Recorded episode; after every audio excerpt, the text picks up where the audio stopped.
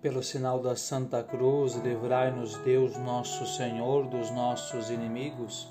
Em nome do Pai, do Filho e do Espírito Santo. Amém. Em minha Senhora eu confio, por causa da doce misericórdia de seu nome. Seus olhos estão atentos ao pobre, e suas mãos estendidas ao órfão e à viúva. Buscai-a desde a vossa juventude, e ela vos glorificará diante dos povos. Sua misericórdia apagará a multidão de nossos pecados e nos concederá méritos em abundância. Estende-nos o teu braço, Virgem gloriosa, e não desvieis de nós tua face gloriosa. Glória ao Pai, ao Filho e ao Espírito Santo, como era no princípio, agora e sempre. Amém. Vamos meditar hoje a virtude da humildade na Santíssima Virgem. Como a humildade é a verdade e funda-se na verdade e é fonte da verdade, é ela a que nos dá o verdadeiro e exato conhecimento de nós mesmos.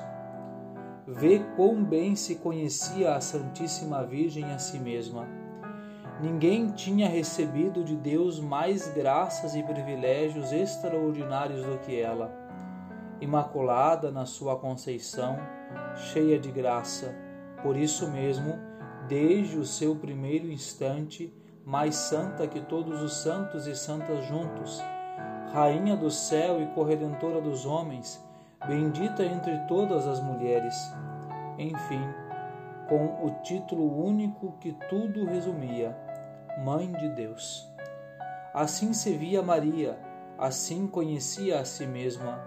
Não obstante, vê como ela é sempre humilde.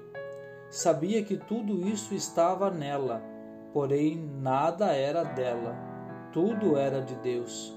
Tudo era porque se tinha dignado o Senhor olhar para a sua escravazinha com olhos de misericórdia como cantou no seu Magnífica, tudo atribuía a Deus.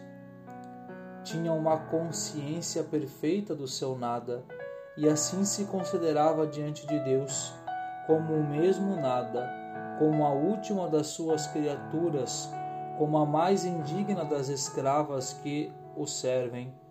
Assim adorava ela a Deus, assim se aniquilava na sua presença assim se submetia em tudo e sempre à sua divina vontade. Assim estava toda a vida recebendo e praticando a sua fórmula sublime de humildade.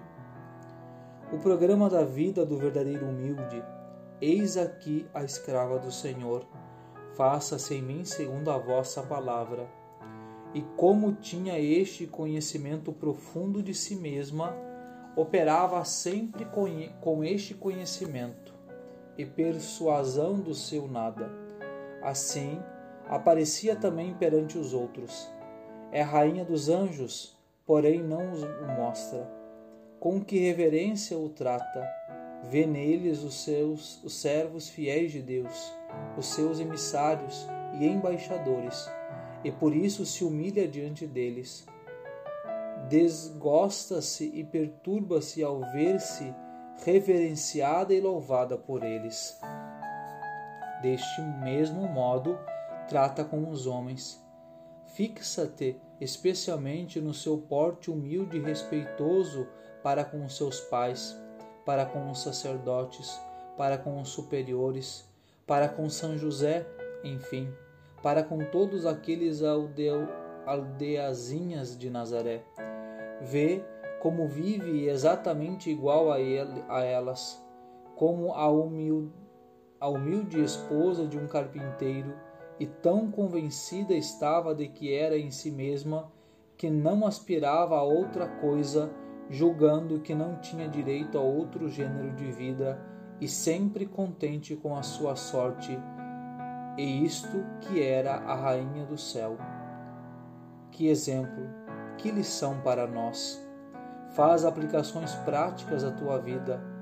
Compreende-te como a Virgem Santíssima, em alguns desses casos, que tu perfeitamente conheces a tua vida e verás claramente deste modo a tua soberba, o teu amor próprio, o teu orgulho refinado, a tua falta de humildade e por isso mesmo a tua falta de conhecimento sincero de ti mesmo. Rainha do céu, alegrai-vos, aleluia, por quem merecestes trazer em vosso seio, aleluia. Ressuscitou, como disse, aleluia Rogai por nós a Deus, aleluia. Exultai e alegrai-vos, ó Virgem Maria, aleluia, porque o Senhor ressuscitou verdadeiramente, aleluia. Oremos. Ó Deus, que vos dignastes alegrar o mundo com a ressurreição do vosso Filho Jesus Cristo, Senhor nosso. Concedei-nos, vos suplicamos, por sua mãe, a Virgem Maria, alcancemos as alegrias da vida eterna pelo mesmo Jesus Cristo, Senhor nosso. Amém.